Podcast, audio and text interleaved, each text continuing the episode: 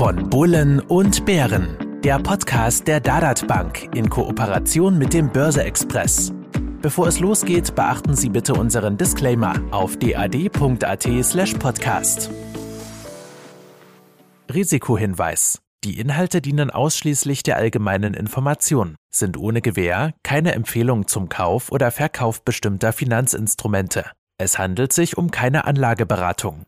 Herzlich willkommen zu Von Bullen und Bären Folge 41, dem Podcast von Börse Express und der Dadat Bank rund ums Thema Geldanlage. Und dies in der gleichen Runde wie in Folge 40. Mein Name ist Robert Gillinger, ich bin Chefredakteur des Börse Express. Mir zur Seite sitzt Ernst Huber, Vorstand bei Shellhammer Capital und dort etwa für die Dadat Bank zuständig. Hallo Ernst. Hallo Robert, grüß dich. Studiogäste sind die Anlage- und Zertifikate-Spezialisten Heute gehe ich von der Nähe in die Ferne. Philipp Arnold von der RCB, Raiffeisen Cento Bank. Hallo Philipp. Hallo Robert, danke für die Einladung. Frank Weingartz von der Unicredit One Markets, in Österreich die Bank Austria. Hallo Frank. Hallo Robert, hallo Ernst, danke ebenso für die Einladung. Und last, da the most distant, David Hartmann von der Bank von Dobel. Hallo David. Hallo Robert, besten Dank für die Einladung. Heute möchte ich ins Thema ESG, ins nachhaltige Investieren eintauchen vor allem was AnlegerInnen bei euch jeweils in Sachen ESG, nachhaltiges Investieren überhaupt erwarten können. Frank, du bist als aktueller Vorstandsvorsitzender des Zertifikateforum Austria, so etwas wie der Branchensprecher. Ihr habt euch als ZFA einem Nachhaltigkeitskodex unterworfen. Kannst du uns in Kürze erklären, was es damit auf sich hat? Gerne, Robert. Vielen Dank äh, für die Gelegenheit, das hier zu tun. Denn äh, das Thema Nachhaltigkeit ist ja nicht nur in der Finanzbranche ein sehr wichtiges, äh, auch in der Gesellschaft insgesamt. Und natürlich hat die Finanzbranche hier auch den Fokus, ähm, Produkte zu entwickeln, die nachhaltigen Geldanlagen entsprechen. Und das Zertifikateforum hat gemeinsam mit den oder vertreten durch die vier Emittenten hier zu nennen die erste Group, die Bank Austria, äh, Raiffeisen Centro und äh, Vontobel. Ähm, wir haben einheitliche Produkt- und Transparenzstandards für Zertifikate vereinbart, äh, die man dann entsprechend äh, als Emittent, als Produktanbieter als äh, nachhaltig deklarieren kann. Die, diese, nach, diese Standards sind äh, in unserem Nachhaltigkeitskodex niedergeschrieben und entsprechen im Wesentlichen den Kriterien, die auch in Deutschland gelten. Warum? Weil wir nicht nur im deutschsprachigen Raum unterwegs sind, sondern weil wir auch Emittenten sind, die gleichzeitig Produkte in Österreich anbieten und in Deutschland. Auf der anderen Seite gibt es Emittenten in Deutschland, die sehr viel Produkte in Österreich anbieten. Also so ähnelt der Nachhaltigkeitskodex doch sehr stark dem des deutschen Derivateverbandes. Der Nachhaltigkeitskodex des ZFA unterscheidet zwischen ESG-Produkten und sogenannten ESG-Impact-Produkten. ESG steht für äh, Environmental, also Umwelt, Social, Soziales und Governance, also Unternehmensführung. Und bei den ESG-Produkten liegt der Emittent für die Auswahl des Basiswertes vorab eine oder mehrere Nachhaltigkeitsregeln fest und veröffentlicht diese. Und die sogenannten ESG-Impact-Produkte sind auswirkungsbezogene, strukturierte, also Impact-Produkte, die messbare Nachhaltigkeitsziele verfolgen. Also hier ist es so, dass bei ESG-Produkten hier und ESG-Impact-Produkten die Emittenten festlegen, welche Nachhaltigkeitsstandards sie selber berücksichtigen, wie etwa UN Global Compact, UN Principle for Responsible Banking, äh, Taxonomie-Themen und so weiter und so fort. Wir überarbeiten gerade diesen Nachhaltigkeitsindex dahingehend, dass es ja für viele, die jetzt ab August schon mal in der Kundenberatung bei einem Wertpapiergespräch waren, äh, haben das vielleicht schon gemerkt, ab August ist der, ist der ist die Beratung in einer Bank ähm, etwas ja, verändert bzw. erweitert worden, denn man muss jetzt die sogenannten Anlegerpräferenzen abfragen rund um Nachhaltigkeitsthemen. Und äh, da geht es halt darum, dass der Kunde hier gefragt werden soll, inwieweit er nachhaltig investieren möchte. Und die unterschiedlichen Banken haben hier entsprechend einen Fragenkatalog aufgelegt, die äh, Ihnen dazu eine Guidance geben sollen, welche Produktwelt dann im Nachhinein für den Kunden passen kann. Ja, und diesen Nachhaltigkeitskodex erweitern wir immer weiter. Warum? Weil es natürlich auch die Regulatorik, die dahinter steckt, sich immer erweitert und wir da natürlich immer up-to-date sein müssen. Wer sich übrigens dafür interessiert, ich nehme mal an, auf zfa.at für Zertifikate Forum Austria ist dieser Kodex zum Ansehen. Ganz genau, der ist unter dem Bereich Transparenz, gibt es dort den, äh, den Button Nachhaltigkeitskodex und äh, dort finden Interessierte diesen Nachhaltigkeitskodex. Mhm. Ernst, ein bisschen ein Themenschwenk, sage ich einmal. Vermögensverwaltung ist ja eigentlich automatisch per Definition so etwas wie nachhaltiges Investieren. Wie entwickelt sich denn der Absatz zuletzt bei euch in diesem Bereich in der Online-Variante? Also wir hatten über seit Beginn an, vor drei oder vier Jahren sind wir gestartet mit dieser Online-Vermögensverwaltung als eine der ersten Banken auch in Österreich äh, und haben äh, eigentlich immer gute Absätze gezählt. Fast jeden Tag sind hier Neukunden auch dazugekommen. Äh, wir haben dann weiter optimiert im heurigen Jahr, dass auch ansparfähig wird das Ganze. Äh, ja, ich sage noch über gute Zuwächse aufgrund der Marktturbulenz, die wir aber gesehen haben in den letzten Monaten, äh, war der Neukundenzuwachs etwas verhaltener. Schauen wir, wenn jetzt der Markt wieder ein bisschen hoffentlich ins Positive dreht, wir haben jetzt zumindest einmal ein paar ganz gute Tage gesehen, ich glaube, dann kommt da wieder Schwung rein. Es ist immer ganz spannend, wenn die äh, Märkte äh, relativ weit oben sind und äh, eine lange Hoss äh, man hinter sich hat, dann äh, steigen die Leute ein, wenn, wenn man mal eine gute Korrektur gesehen hat und das ist auch heute der Fall, dann ist man zurückhaltend. Also vielleicht ist heute auch ein ganz guter Zeitpunkt, um hier äh, einzusteigen, ohne das jetzt als Empfehlung äh, werten zu wollen.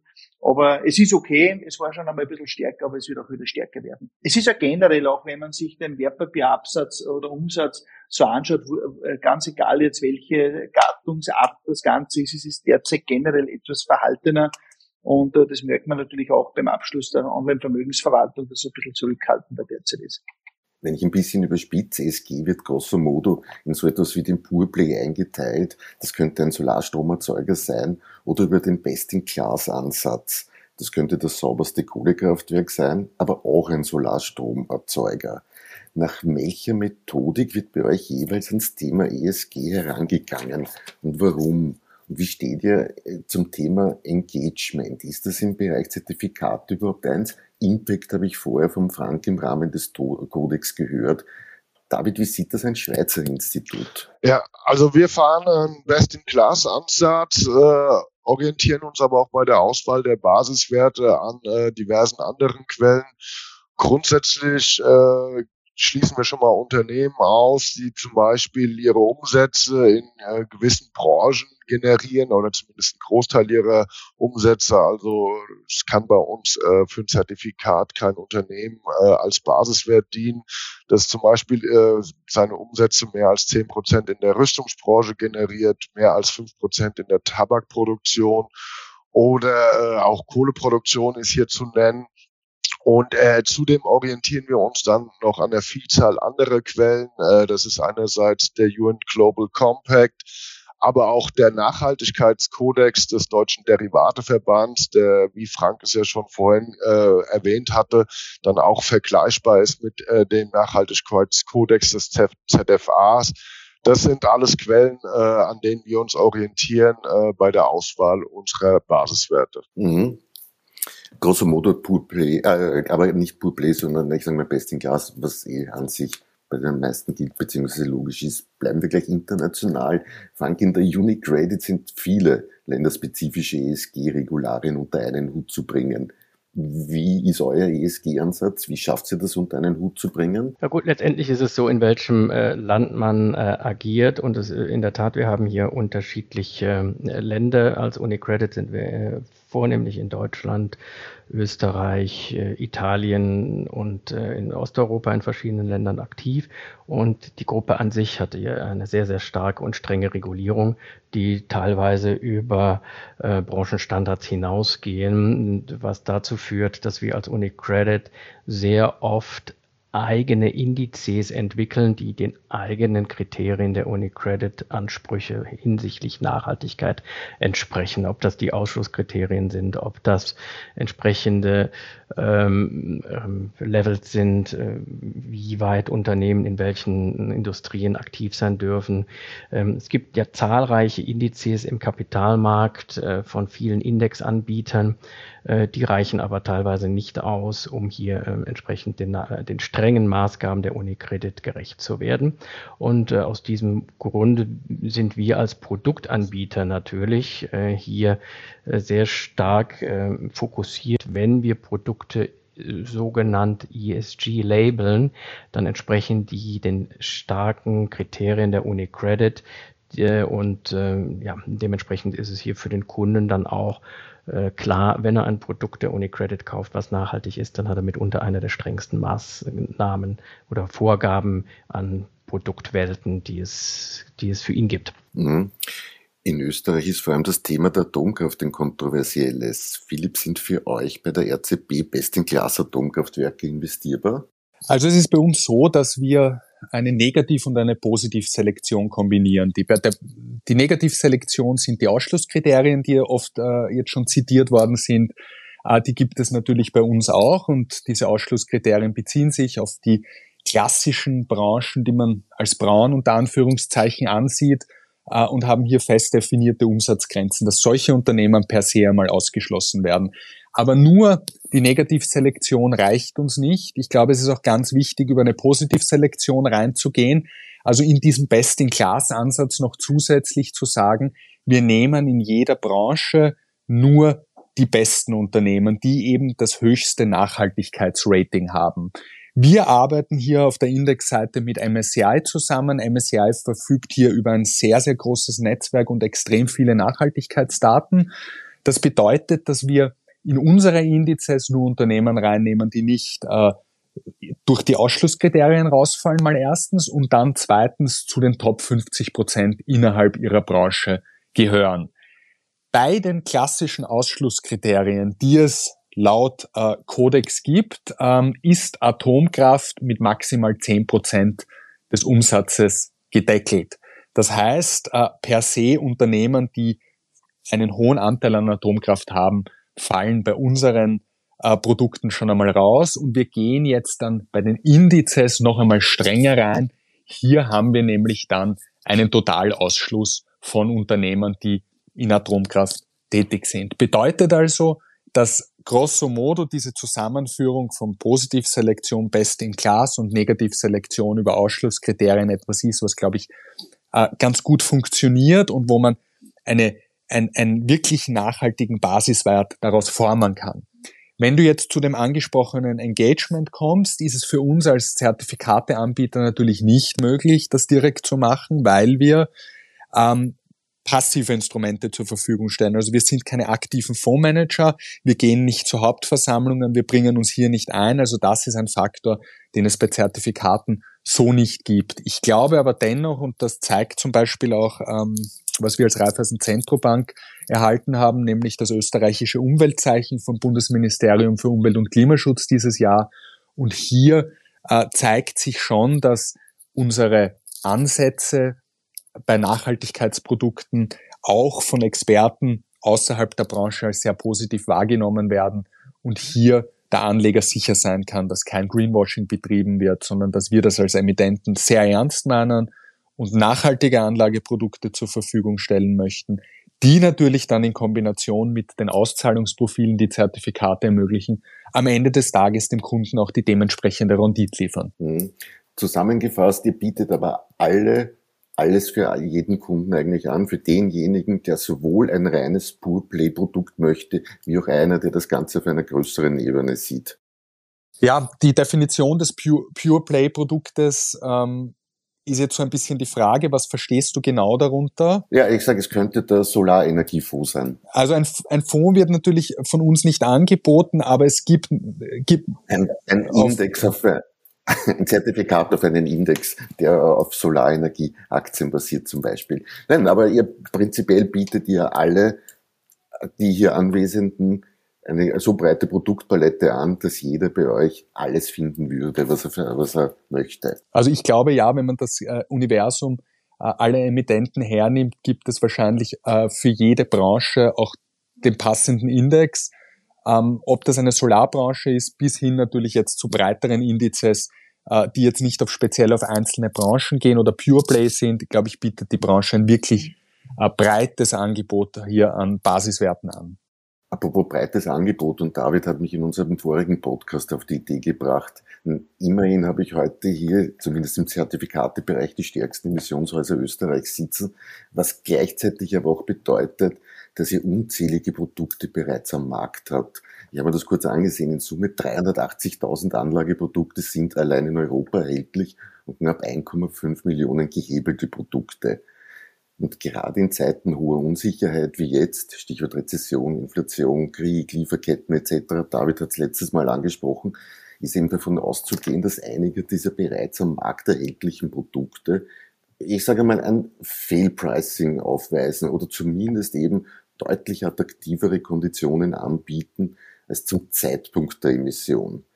Frage, wie kann ich solche Schmankeln bei euch finden und habt ihr ein Beispiel dafür mit. Und ich würde jetzt gern mit Philipp in dem Fall, einfach weil er jetzt am Schluss dran war, kurz beginnen. Ja, Robert, du hast ein, etwas sehr Wichtiges angesprochen, äh, Sekundärmarkt. Es ist ja so, dass äh, wir Zertifikate-Emittenten ja für volle Transparenz stehen. Wir alle lassen unsere Produkte an den Börsen listen. Das heißt, sie sind laufend handelbar. Man kann sie äh, im Sekundärmarkt verkaufen, aber man kann sie natürlich nachkaufen oder neu einsteigen. Und genau da haben sich jetzt natürlich Chancen ergeben.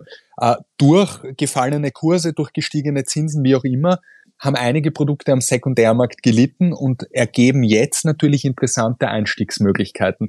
Für den Anleger ist immer die Herausforderung, wie finde ich das passende Produkt. Die Produktvielfalt ist enorm. Äh, selbst kleinere Häuser wie wir haben einige tausend Zertifikate im Angebot. Und jetzt ist natürlich die Frage, ähm, wie findet man das passende Produkt? Und äh, ich habe eine Möglichkeit aus, aus Sicht der Raiffeisen Zentrobank, äh, die ich gerne herzeigen möchte. Wenn man bei uns auf die Website geht, www.rcb.at, findet man oben eine Kachel, die heißt Produkte im Fokus. Und dort sind entsprechend der wichtigsten Produktkategorien, also Kapitalschutzbonus, Aktienanleihen Express, die wichtigsten und vielleicht interessantesten Tipps am Sekundärmarkt zusammengefasst. Übersichtlich, einige wenige Produkte, also man hat hier nicht, wird ja nicht erschlagen von einer Produktvielfalt. Und wir stellen natürlich da in den Fokus genau das, was du angesprochen hast. Was ist am Sekundärmarkt gerade interessant? Wo gibt es sozusagen ein Schmankerl? Das ist hoffentlich kein Misspricing, weil das wäre natürlich etwas, was dem Emittenten nicht passieren darf. Aber es liegt halt dran, weil ein Produkt vielleicht seit der Emission eine Wertentwicklung aufweist, die jetzt einen Einstieg äh, interessant macht. Ein konkretes Beispiel habe ich im Bereich der Bonuszertifikate mitgenommen. Man merkt schon, Bonuszertifikate sind so etwas wie meine Lieblingskategorie.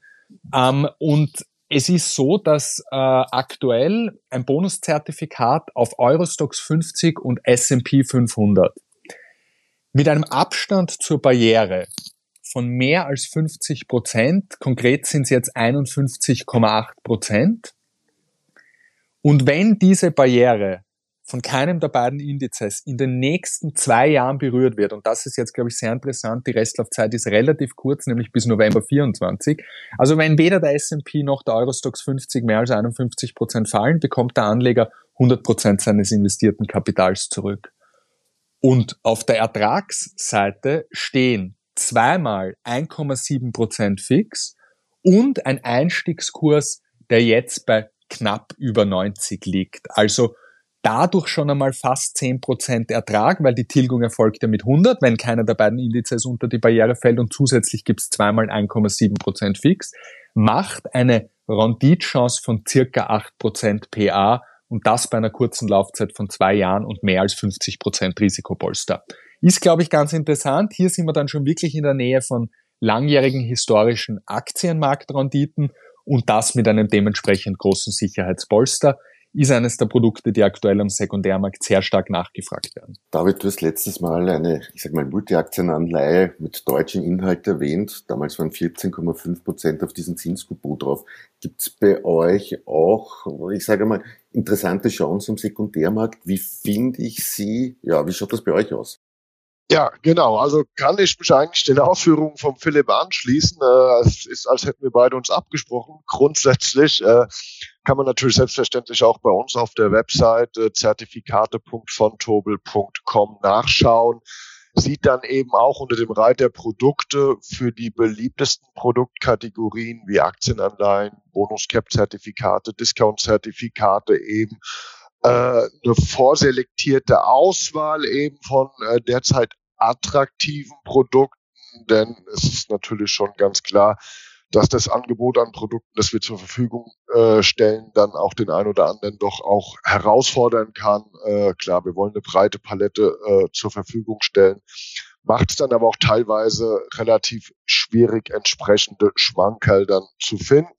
Daher dann äh, hier die Rubrik eben attraktive Produkte und äh, dann eben einfach nachschauen, ob es Bonuszertifikat, Discount-Zertifikat, Aktienanleihe, Aktienanleihe mit Barriere, je nachdem für welches Auszahlungsprofil ich mich interessiere. Und auch ich habe heute als Beispiel ein Bonuszertifikat mitgebracht und eine Kategorie, die ich zurzeit unheimlich interessant finde, sind offene Bonuszertifikate. Beliebter oder weitaus mehr gehandelt äh, werden ja die gecappten Varianten, aber die offenen Bonuszertifikate, die haben eben den Charme, äh, dass sich eben dieses Upside-Potenzial, das sich dann im Basiswert noch ergeben könnte, nicht aufgeben muss, sondern dass ich die Partizipation dann eben auch nach oben mitnehmen kann. Das ist ein offenes Bonuszertifikat. Äh, Basiswert ist äh, SAP, hat eine Barriere von 70 Euro. Das heißt, die SAP, die liegt aktuell so äh, beim 95. Äh, sollte bis zum Bewertungstag, das ist der 15.9. kommenden Jahres eben die SAP äh, eben die Barriere nicht reißen, äh, dann habe ich einen Anspruch auf einen Bonusbetrag von 110 Euro. Und äh, sollte sie aber eben am Bewertungstag oberhalb dieser 110 Euro liegen, äh, dann bekomme ich eben dann hier mein Upside-Potenzial nicht gekappt, sondern nehme das eben auch noch vollkommen mit. Und deswegen finde ich zurzeit wirklich eine unheimlich attraktive Zeit für offene Bonuszertifikate. Mhm. Lieber Philipp, Entschuldige, eigentlich wollte ich dich, du wolltest dich ja verabschieden. Du willst nämlich gleich weg, wenn du da Tschüss sagst. Ich möchte nicht gleich weg, ich muss gleich weg, aber es hat mich sehr gefreut. Vielen Dank für die Einladung und bis bald. Dankeschön. Okay, danke dir, Philipp. Einen schönen Tag noch. Ciao. Frank, Unicredit, großes Institut. Ich, ich mache mal von der anderen Seite, ähm, Robert, denn ähm, ich hatte ähm, auch in anderen Podcasts auch schon erwähnt, es gibt ja die sogenannten Delta-1-Zertifikate, die Partizipationszertifikate, die ja eins zu eins den, der Kursentwicklung den, des Aktienbaskets hier entsprechend ähm, darstellen. Und da habe ich äh, ein paar Ideen mitgebracht, denn ähm, letztendlich ist es ja so, dass viele Aktienmärkte, dass die gesamten Aktienmärkte ja jetzt stark gefallen sind und wenn ein Kunde sich jetzt nicht traut, direkt in einen Aktienwert zu investieren, sondern in eine Branche. Und du hattest das eben sehr schön bei diesen nachhaltigen Investments ähm, auch erwähnt und äh, dementsprechend, äh, da du dann den, diese Nachhaltigkeitsthemen hier entsprechend auch in den Fokus gelegt hast. Ähm, gibt es natürlich auch Branchen, die äh, selber für sich hier äh, gegebenenfalls davon profitieren können. Ähm, und ähm, da ist, gibt es bei uns ähm, Indizes, die den äh, die Werte in, entsprechend äh, beinhalten, die auf Hydrogen setzen, also Wasserstoff, Wasserstoffantreibern, äh, Brennstoffzellen, Fahrzeugbatterien und so weiter. Und ähm, mehr oder weniger kann man hier auch letztendlich dieses Thema in einem Zertifikat abbilden. Und das haben wir vor einem Jahr ähm, entsprechend auch eins aufgelegt. Das hat äh, damals um circa 100 Euro gekostet. Jetzt liegt es bei circa 50 Euro. Also ist, man hat hier äh, doch schon eine, eine, gute Chance, hier entsprechend über diesen Index hier ähm, sich ähm, ja, zu engagieren in dem Thema Wasserstoff und äh, Aktien drumherum. Das heißt, wenn man ein Themenbasket hat, kann man dieses Thema hier abbilden und äh, dann auch von günstigeren Einstiegskursen profitieren. Und das würde ich empfehlen, auch auf der One Markets AT Seite ähm, sich entsprechend hier nach Produkt suchen, Thema Hydrogen, dann kommen die Produkte und ähm, auch andere Delta-1-Zertifikate, sich diese Produkte anzuschauen, um im Sekundärmarkt hier tatsächlich von gefallenen Aktienkursen zu partizipieren und äh, gegebenenfalls jetzt hier, beziehungsweise nicht zu partizipieren, sondern äh, die Chance zu nutzen, hier entsprechend einzusteigen. Und dazu lade ich jeden ein, dies zu tun. Das soll ein wunderbares Schlusswort sein. Damit möchte ich für heute enden und bedanke mich bei den Studiogästen fürs Hiersein. Ich hoffe, für euch da draußen war Interessantes dabei und ihr habt gehört, wie vielfältig die Produkte der Zertifikatebranche ist. Von eher sicher bis eher spekulativ. Für jeden Anleger, jede Anlegerin ist eigentlich etwas dabei. Ich würde mich freuen, wenn ihr zur nächsten Folge von Bullen und Bären wieder einschaltet. Bedanke mich bei Ernst Huber von der Dadat Bank. Robert, Servus, danke auch. Frank Weingartz von der Unicredit. Herzlichen Dank, Robert. Herzlichen Dank, Ernst. Und David Hartmann von Fontore. Ciao.